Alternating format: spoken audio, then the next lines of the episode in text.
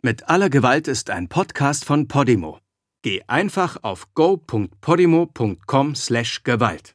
Den Link go.podimo.com/gewalt findest du auch in den Show Notes. Der folgende Podcast behandelt ein reales Verbrechen und thematisiert Suizid und sexuelle Gewalt. Bei Menschen, die selbst Opfer von Gewalt und Missbrauch geworden sind, könnten die folgenden Schilderungen ungewollte Erinnerungen und starke Emotionen hervorrufen. Um Persönlichkeitsrechte zu wahren, haben wir einige Namen geändert.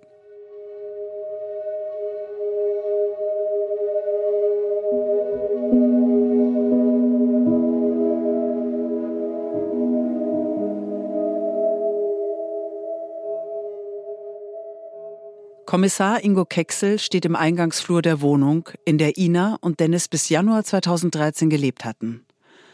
Er schaut zur hohen Decke hinauf.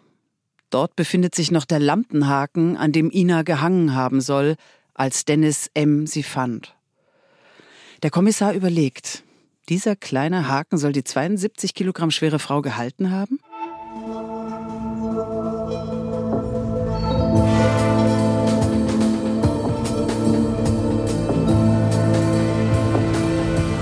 Mit aller Gewalt. Die zweite Frau.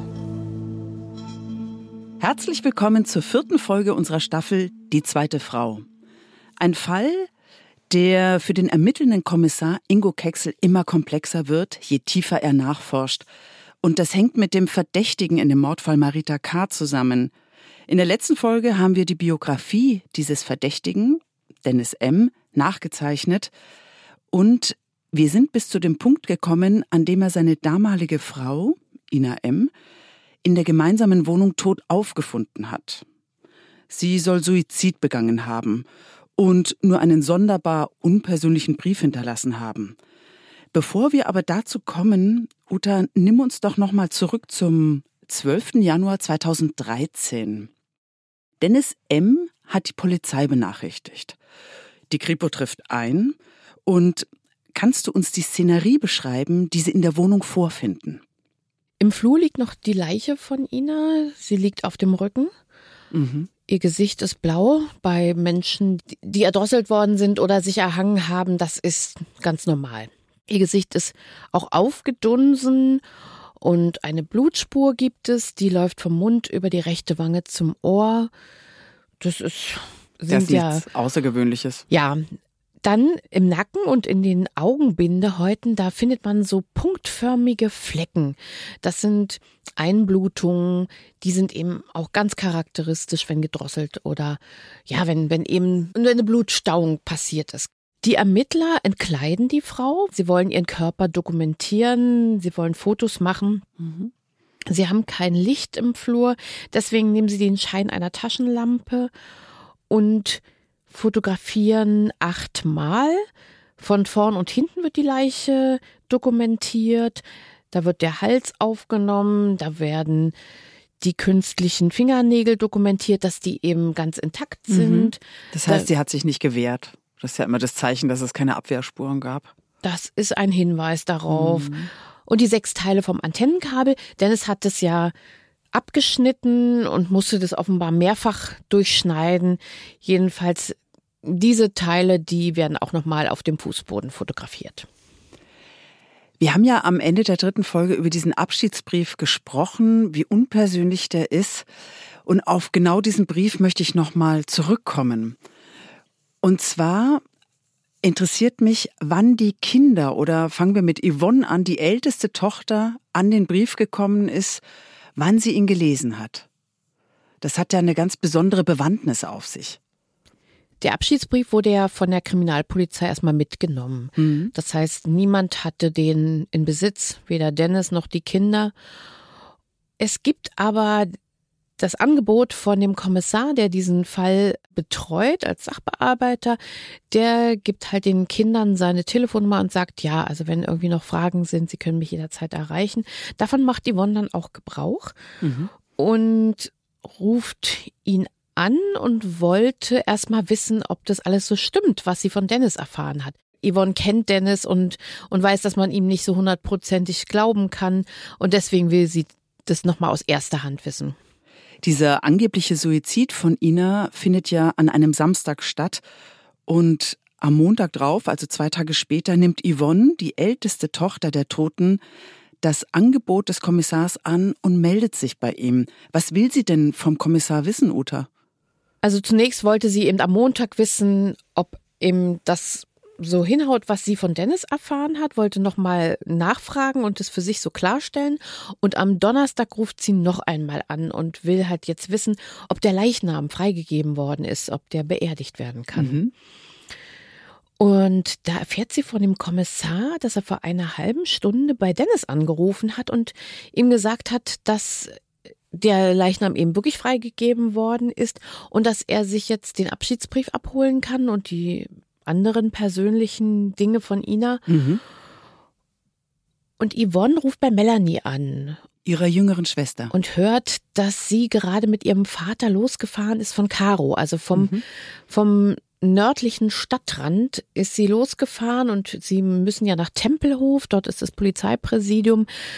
Und Yvonne wohnt etwas näher dran am Polizeipräsidium, also hat sie einen kleinen Vorsprung und schafft es tatsächlich zeitgleich mit den beiden, also mit Dennis und Melanie zeitgleich am Polizeipräsidium anzukommen. Sie beeilt sich also richtig, gerade so, als hätte sie Angst, sonst nicht an den Brief zu kommen. Ich denke, sie hat ein ganz gutes Bauchgefühl. Sie hat ein gutes Bauchgefühl, also sie scheut da auch keine Kosten. Sie setzt sich sofort ins Taxi und fragt auch sofort den Kommissar, ob sie zwei Kopien haben kann, nämlich für sich mhm. und eine Kopie noch für ihren Bruder. Die Schwestern treffen also gleichzeitig bei der Polizei ein und wollen den Abschiedsbrief haben. Und dann passiert etwas Dramatisches. Melanie, spürt das Misstrauen von Yvonne gegenüber Dennis M. und sie wird sauer. Warum macht sie da so eine richtige Szene? Das fragt sich die Yvonne natürlich auch, warum die Schwester da so aufgebracht ist. Denn ich meine, alle trauern sie, alle sind traurig, alle wollen irgendwie ja auch noch mal wissen, was in dem Abschiedsbrief steht und warum rastet Melanie aus. Ja, und sie kann sich das nur so erklären, dass das so eine Anweisung des Vaters gewesen sein könnte. Ja, dass er schon vorher eben gegenüber Melanie gesagt hat, ja, der Abschiedsbrief, den hat sie mir geschrieben, der mhm. gehört mir und es ist mein letztes Andenken und ich mhm. will das für mich haben. In dem Fall geht Dennis ja schlichtend dazwischen. Also die sind im Polizeipräsidium, Yvonne äußert ihren Wunsch und Dennis beruhigt Melanie, sagt, ähm, das wäre schon okay, wenn die beiden anderen Kinder auch eine Kopie bekommen oder alle Kinder. So passiert es dann. Aber das heißt natürlich noch lange nicht, dass sie auch sofort dann diesen Abschiedsbrief lesen. Sie brauchen alle eine Weile. Jedes Kind hat so sein eigenes Tempo, wann es sich so weit fühlt, weil ja, das ist natürlich auch das ist harte Kost, sich das eben anzutun, den Abschiedsbrief, den letzten, die letzten Gedanken des Menschen, den man geliebt hat, mhm. wahrzunehmen. Natürlich. Und deswegen wartet Yvonne auch noch damit, den Brief zu lesen. Und es kommt der Tag der Beerdigung ihrer Mutter. Und das ist auch der Tag, an dem die ganze Familie noch einmal zusammenkommt. Also Dennis, ihre Schwester Melanie und ihr Bruder Tobias. Wie läuft der Tag ab? Sie haben beschlossen, dass sie einen Inder aufsuchen wollen, wo Ina immer gerne gewesen ist.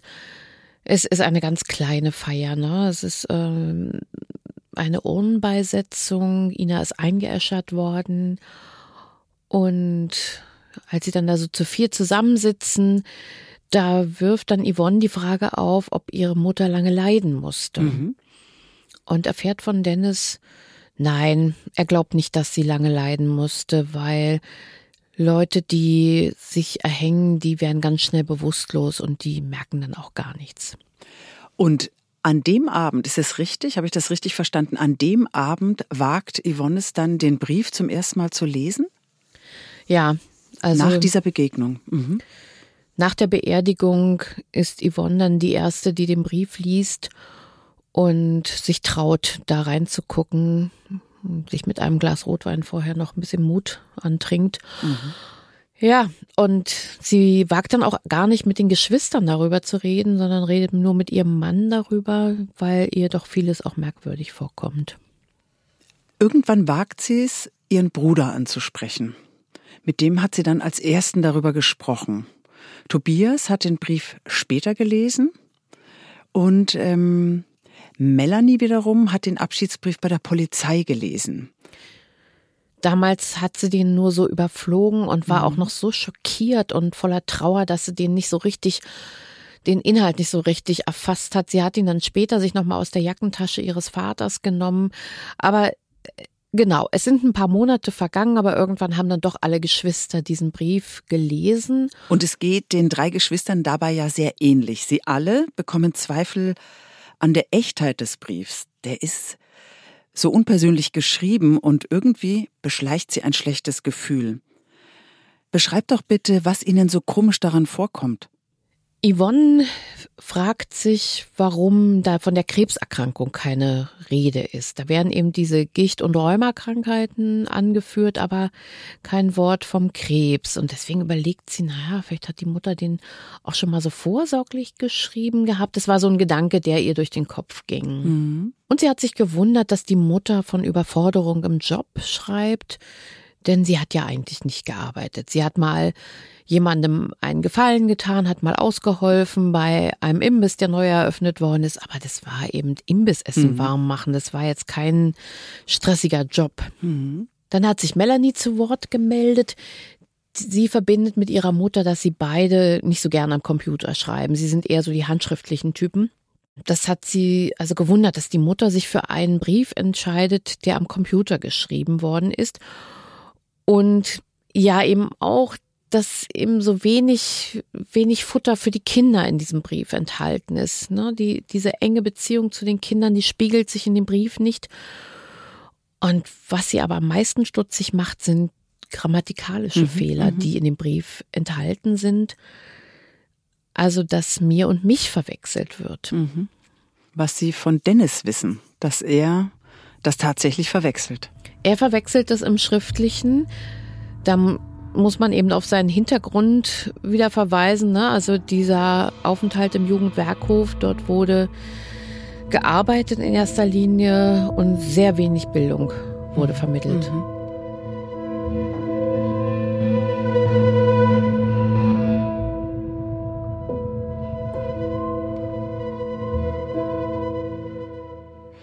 Das alles lässt also die Zweifel bei den Kindern an dem angeblichen Abschiedsbrief der Mutter wachsen. Da gibt es aber auch noch andere Dinge im Zusammenhang mit ihrem Tod, die sie stutzig machen. Yvonne zum Beispiel muss daran denken, dass sie ja eigentlich an dem Tag ihre Mutter besuchen wollte. Aber Dennis hat ihr gesagt, das geht nicht. Er hat es damit begründet, dass Ina an dem Tag äh, mit ihren Bekannten zum Online-Computerspiel verabredet gewesen war. Aber als die Kinder dann in der Wohnung den Computer checken, sehen sie, dass Ina überhaupt nicht online gewesen ist. Am Sonntag, einen Tag nachdem Ina gestorben ist, am Sonntag geht die Familie, die verbliebene Familie gemeinsam nochmal in die Wohnung und die Kinder schauen in den Laptop der Mutter, weil sie wollen unbedingt wissen, ob da vielleicht doch noch irgendwie eine Nachricht, also ob da irgendwas zu finden ist, was ihnen Aufschluss gibt, warum die Mutter nun ausgerechnet sich am Samstag das Leben genommen hat. Und sie gucken auch, ob die Mutter ihr Computerspiel gespielt hat. Und das bestätigt sich eben nicht. Das heißt, es sind doch wirklich eine Menge Ungereimtheiten, die die Kinder zusammentragen und Details, die ähm, vor allem Yvonne nachdenklich stimmen. Dazu kommt, dass Dennis nicht wirklich den trauernden Ehemann gibt, der doch recht schnell, zwei Wochen nach dem Tod von Ina, meldet er sich über Facebook an und ist viel feiern, geht viel raus und ähm, ja, kommt mit jungen Frauen nach Hause zurück. Und das entspricht ja nicht dem Bild des klassischen trauernden Ehemanns. Das heißt, Uta, das sind diese gesamten Ungereimtheiten und Dennis Verhalten, äh, das muss ja was mit den Kindern machen. Zumindest Fragen werden aufgeworfen. Es ist so, dass sie Dennis dann auch damit konfrontieren und ihm ihre Zweifel mitteilen. ja, mehr so, um eine Reaktion zu bekommen, ne? um mal zu horchen, was er denn so sagt. Mhm. Nicht um, um ihn jetzt irgendwie an die Wand zu stellen, sondern sie sind, sie sind so irritiert. Und er streitet das also ab, dass er da irgendwas damit zu tun hat, sagt dann irgendwie so sarkastisch, na klar, ich habe sie da oben angehangen. Aber sie erfahren von ihm auch, dass es tatsächlich eben am 12. Januar, also in der Nacht zum 12. Januar, ein Streitgespräch zwischen Ina und Dennis gegeben hat. Das, also einer von vielen Streits, dass der der Grund war, weshalb die beiden eben am Morgen, als Tobias dann nach Magdeburg gefahren ist, dass sie da nicht mehr miteinander geredet haben. Das zeigt, wie schwierig die Situation für Yvonne, Melanie und Tobias gewesen sein muss. Einerseits die Zweifel an der Darstellung von Dennis M. rund um diesen angeblichen Suizid der Mutter. Andererseits aber auch dieser schreckliche Gedanke, jemandem ins Gesicht zu sagen, ich halte dich für einen Mörder. Ja, also die Kinder fühlen sich natürlich dann auch wieder schlecht. Also Yvonne bringt es so ganz gut auf den Punkt. Sie sagt, naja klar, ich hatte auch die Telefonnummer von dem Sachbearbeiter, der dieses Todesermittlungsverfahren ja da betreut hat. Sie hätte jederzeit bei der Polizei sich melden können, aber sie hat sich eben geschämt für ihre kranken Gedanken, so hat sie es genannt, ja. Und es ist ja eigentlich so, dass Dennis nicht wirklich auf die Vorwürfe der Kinder reagiert, muss man sagen. Also er äh, stellt zynische Fragen und geht im Grunde nicht weiter drauf ein. Zu diesen Sorgen der Kinder die der Vater runterdrückt mit einer Bemerkung, kommt noch eine E-Mail. Er wendet sich per Mail an sie und zerstreut ihre Zweifel und Sorgen. Ja, diese E-Mail ist äh, auch nochmal sehr dramatisch, ne? dass er also an die Kinder schreibt, wegen der Anschuldigungen, die gegen mich im Raum stehen. Das ist nicht euer Ernst. Glaubt ihr, dass ich es geschafft hätte, Mutti so etwas anzutun? Die blauen Flecken, das spielte also auf ihre Bluter, Eigenschaft an. Die blauen Flecken hätte doch auch die Polizei gesehen. Ich weiß nun, was ihr von mir haltet und dass es euch egal ist, ob ich gehe oder bleibe. Mhm. Und jetzt haben natürlich die Kinder auch Angst, also dass sie zu weit gegangen sind in dem, was sie sich da überlegt haben. Mhm. Und sind da aufgescheucht und fahren sofort, als sie die E-Mail gelesen haben, sofort zu ihm in die Wohnung und klopfen an die Tür und klingeln und er macht nicht auf und beratschlagen dann auch, was sie weiter tun sollen. Und plötzlich taucht er dann doch auf, mhm. nämlich aus dem Fahrstuhl kommt er und hat ein Paket unterm Arm, was er gerade von der Post mhm. abgeholt hat. Also er hat überhaupt nicht irgendwelche Probleme, sondern für ihn ist es ein ganz alltäglicher Moment. Das heißt, die Sorgen der Kinder waren umsonst, die eigentlich dachten, möglicherweise ist, ist der jetzt auch so irritiert oder tut sich was an, aber dem ist nicht so.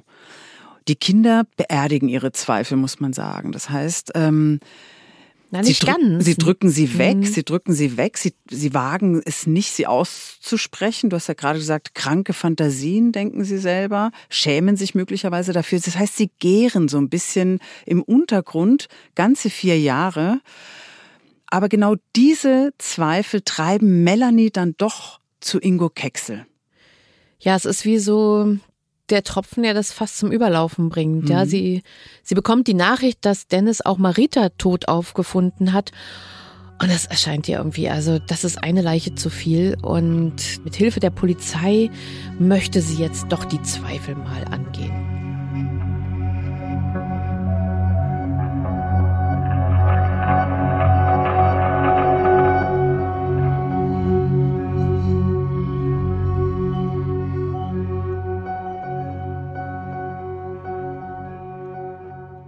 Bevor wir aber dazu kommen, Uta, zur Erklärung, wir sind jetzt wieder am Anfang unserer Geschichte, also im November 2016. Rund drei Jahre nach dem Tod von Ina M. Jetzt hört Melanie, dass Dennis schon wieder eine Frau tot aufgefunden hat, in dem Fall die Rentnerin Marita K., seine Schwiegermutter in Spee. Aber wie genau erfährt sie das eigentlich?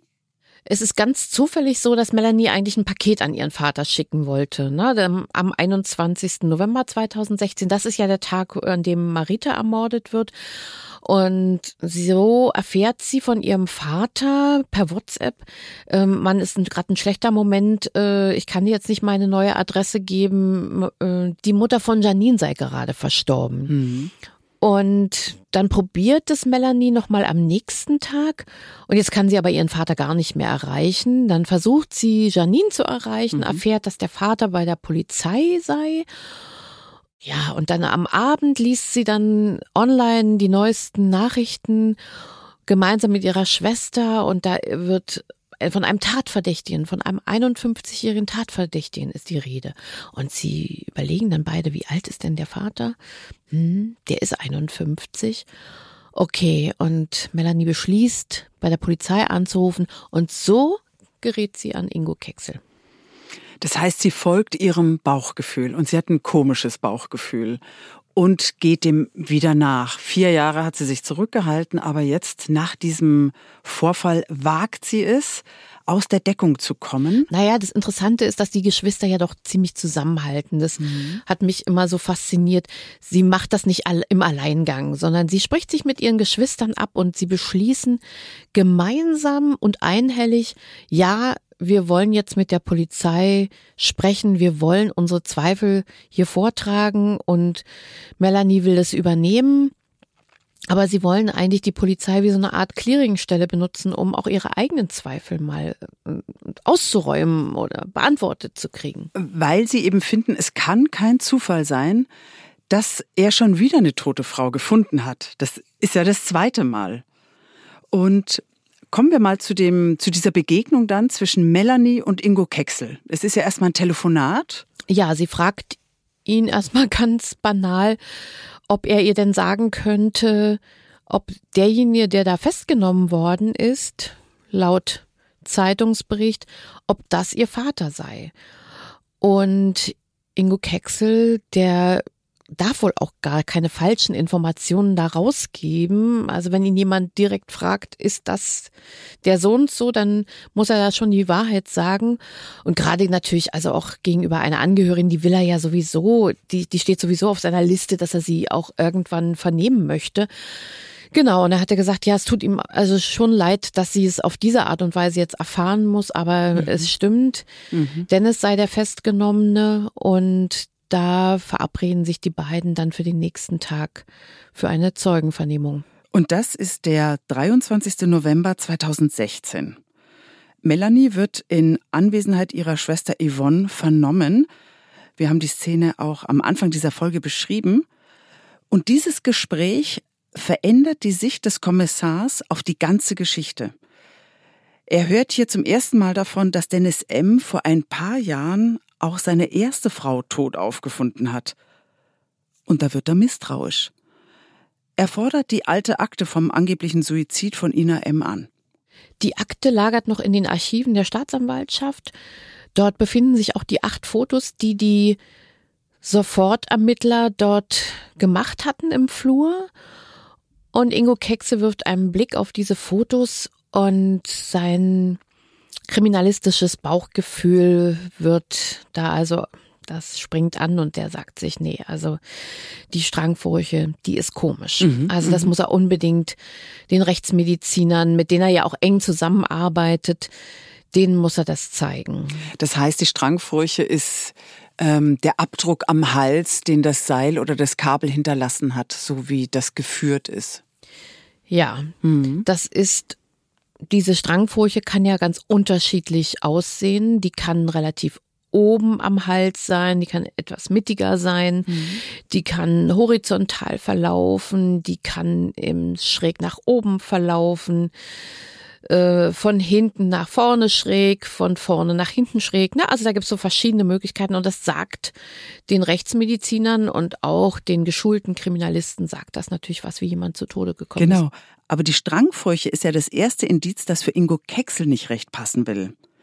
Er stört sich außerdem an dem komplizierten Aufbau, die ganzen Kabel, die Ina M. angeblich an der Decke angebracht haben soll. Ingo Kexel weiß, dass eben Leute, die sich umbringen wollen, die wollen das schnell hinter sich bringen. Natürlich hat jeder Mensch Angst vor dem Tod. Auch ein Mensch, der sich selbst umbringen möchte, hat davor Respekt, ja, und der möchte das möglichst ganz schnell und sicher erledigen. Ja, und deswegen wundert ihn diese komplizierte Vorrichtung. Da wird erstmal mit so einem Verlängerungskabel operiert. Das wird zweimal durch so einen kleinen Lampenhaken durchgefummelt.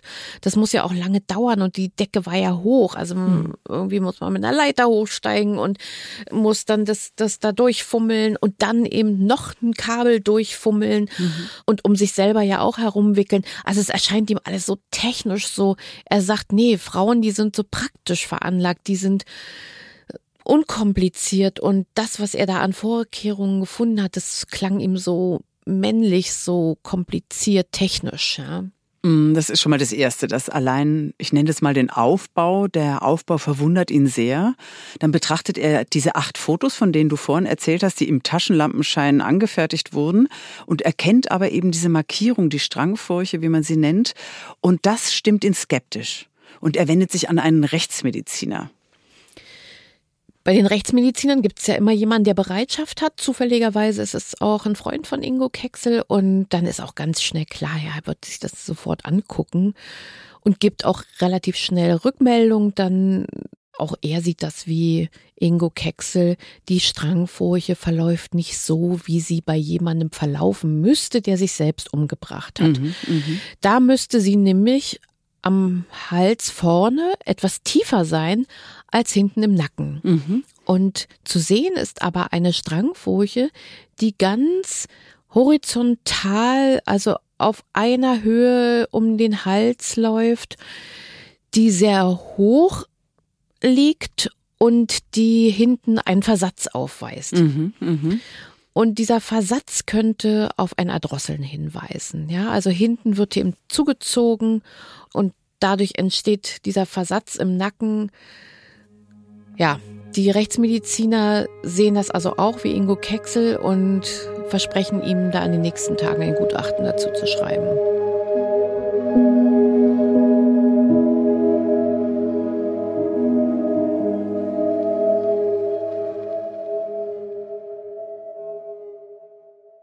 Die Rechtsmediziner melden sich bei Ingo Kexel und bestätigen seinen Verdacht.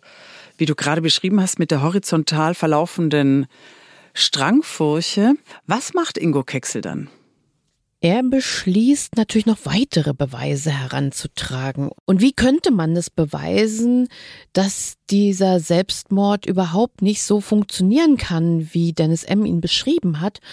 indem man ihn einfach mal nachstellt. Das heißt, er scheut keine Mühen, geht an den Ort zurück in die Wohnung der Familie M. Was findet er vor nach vier Jahren? Ist ja jetzt schon eine ganze Zeit vorbei. Ja, Januar 2013. Wir sind jetzt ungefähr so Ende November, Anfang Dezember 2016, also mhm. fast vier Jahre sind vergangen. Mhm. Und die Nachmieter sind so nett und lassen die Polizei da auch ihre Experimente durchführen und haben auch baulich keine Veränderungen vorgenommen. Also der Haken, an dem sich Ina suizidiert haben soll, der hängt immer noch an der gleichen Stelle. Mhm.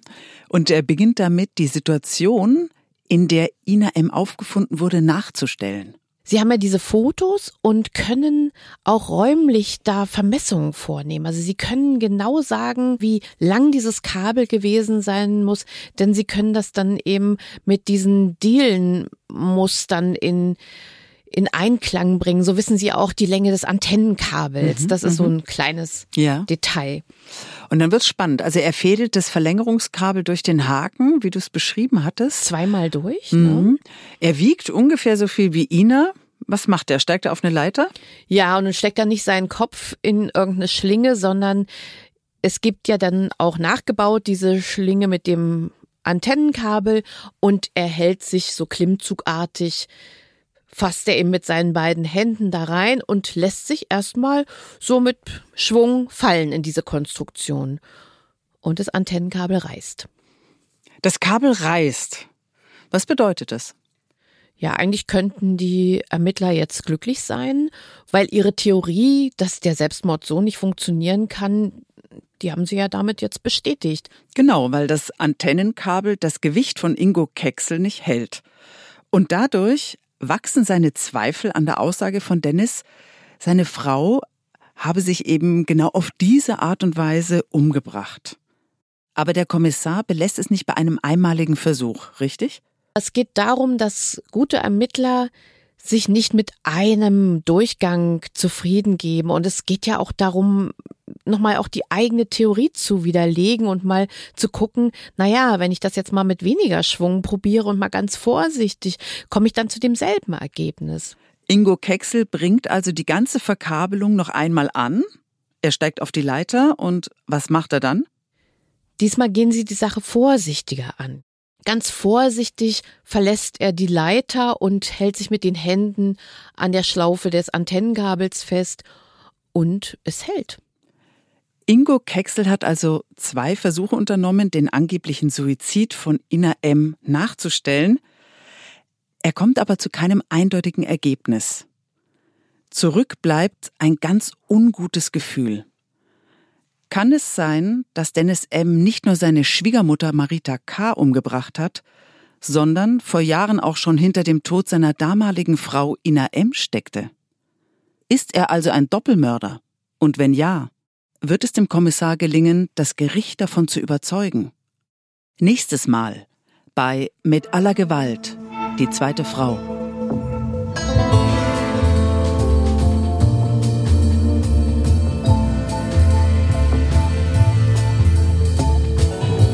Mit aller Gewalt ist ein Podcast von Podimo, produziert von Studio Bummens.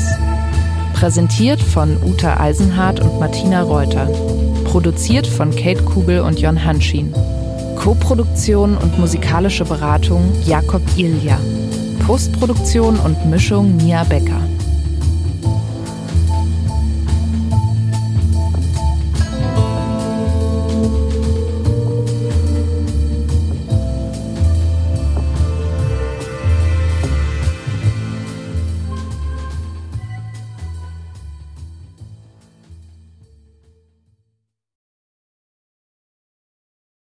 In der Podimo-App findest du übrigens nicht nur diesen Podcast, sondern noch hunderte weitere Podcasts, die du sonst nirgends hören kannst.